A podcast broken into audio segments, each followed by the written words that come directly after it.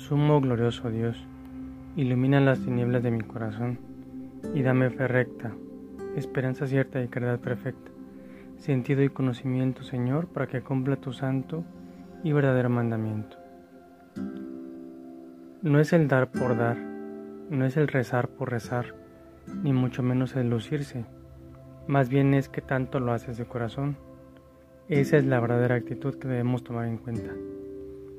He escuchado en varios lugares donde se practica algún deporte que los entrenadores les dicen a sus atletas, si no duele, no sirve. Hoy en día se sabe que eso no es verdad, pero quizá puede aplicarse al dar a los demás, dar hasta que duela, despojarse de algo de cada quien para darlo al hermano. No demos lo que ya no queremos o que no nos sirve.